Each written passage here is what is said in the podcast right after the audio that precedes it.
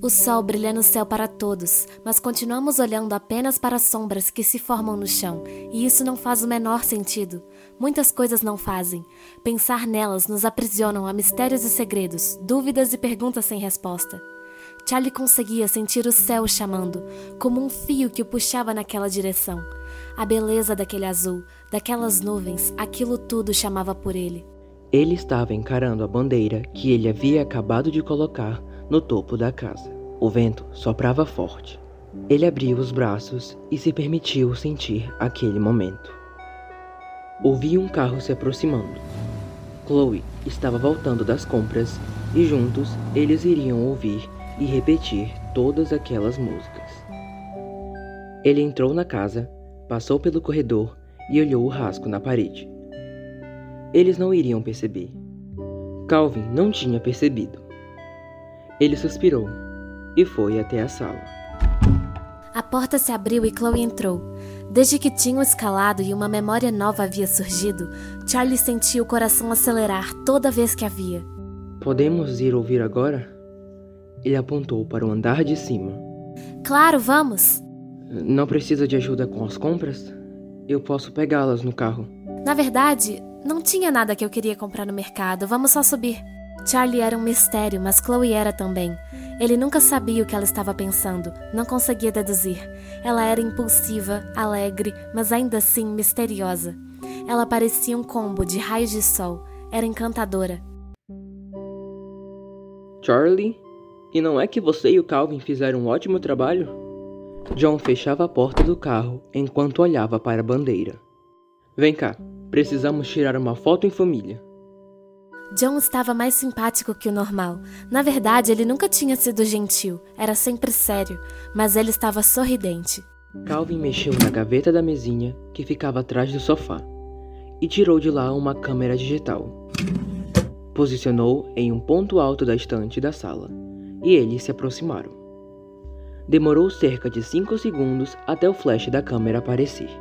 O brilho cegou Charlie por um segundo, e aquilo foi o suficiente para uma chuva de memórias vir à sua cabeça. Todas quase iguais. Era ele e seus pais, tirando fotos como aquela, sorrindo, conversando. Eram aquelas fotos que ele havia achado na caixa. Está tudo bem, Charlie? Eve perguntou. É que eu. Eu. Eu lembrei de algumas coisas com os meus pais. Aquilo havia sido suficiente para deixar os rostos da família congelados. Eles ficaram paralisados. Esperavam que ele fosse dizer algo a mais, mas não. As palavras pararam por aí. O silêncio durou alguns segundos, só até ele convidar novamente Chloe para subir.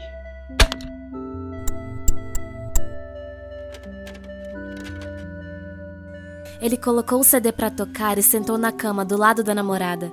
As músicas foram passando e ele repassava as novas memórias que tinha na cabeça agora. Então, finalmente, uma música tocou. Era familiar. Quando Chloe colocou sua mão e se aproximou mais dele, ele confirmou: aquela música era familiar. Borboletas surgiram no estômago de Charlie. Ele segurou a mão dela de volta. Ele ouviu e repetiu aquele som várias e várias vezes. O CD voltou a tocar novamente e novamente. Chloe, por fim, acabou dormindo. E ele ficou ali, sentado, ouvindo e pensando. Ele pensou nas fotos, naquela música, nas novas memórias, na cratera, na cidade, nas pessoas, naquela família, no corredor e naquela porta que tinha sido coberta pelo papel de parede. Aquela porta era a principal coisa que rondava a cabeça dele naquele dia. Uma porta grande, resistente, que parecia pesada. Uma pequena fechadura, tudo escondido. Ele se levantou para tirar o CD e voltou a se sentar na cama. Ele segurou a mão dela novamente e reparou nela dormindo. Ela estava tão calma, nem parecia ser tão agitada quando estava acordada. Ele tirou os cabelos que caíam no rosto dela. Ela era linda, mas outra coisa chamou a atenção: seu colar. Não era novo, era o mesmo de sempre. Mas de repente, houve esse estalo na cabeça de Charlie. O colar dela era uma chave. uma pequena chave que provavelmente encaixaria perfeitamente naquela porta que estava tão cuidadosamente escondida. Por um momento, Charlie pensou que estava ficando louco, mas seria mais louco ainda nem ao menos tentar. Ele cuidadosamente colocou os cabelos dela para o lado. Mais cuidadosamente ainda, ele puxou o fecho do colar e puxou com cuidado para que ela não acordasse. Guardou no bolso e pronto, os pensamentos aumentaram. Pouco tempo depois, Calvin bateu na porta. Já está na hora do jantar. Como o dia tinha se passado tão rápido, ele não sabia. Talvez porque tivesse passado a tarde toda preso em sua própria cabeça. Vai acontecer uma feira no centro da cidade.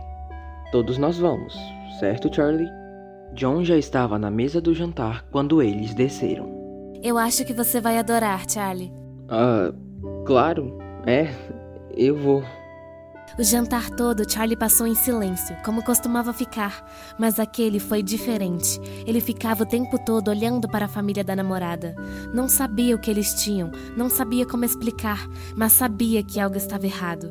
Ele sentia isso o tempo todo perto deles. Ele não tinha motivos concretos para achar que eles não eram confiáveis.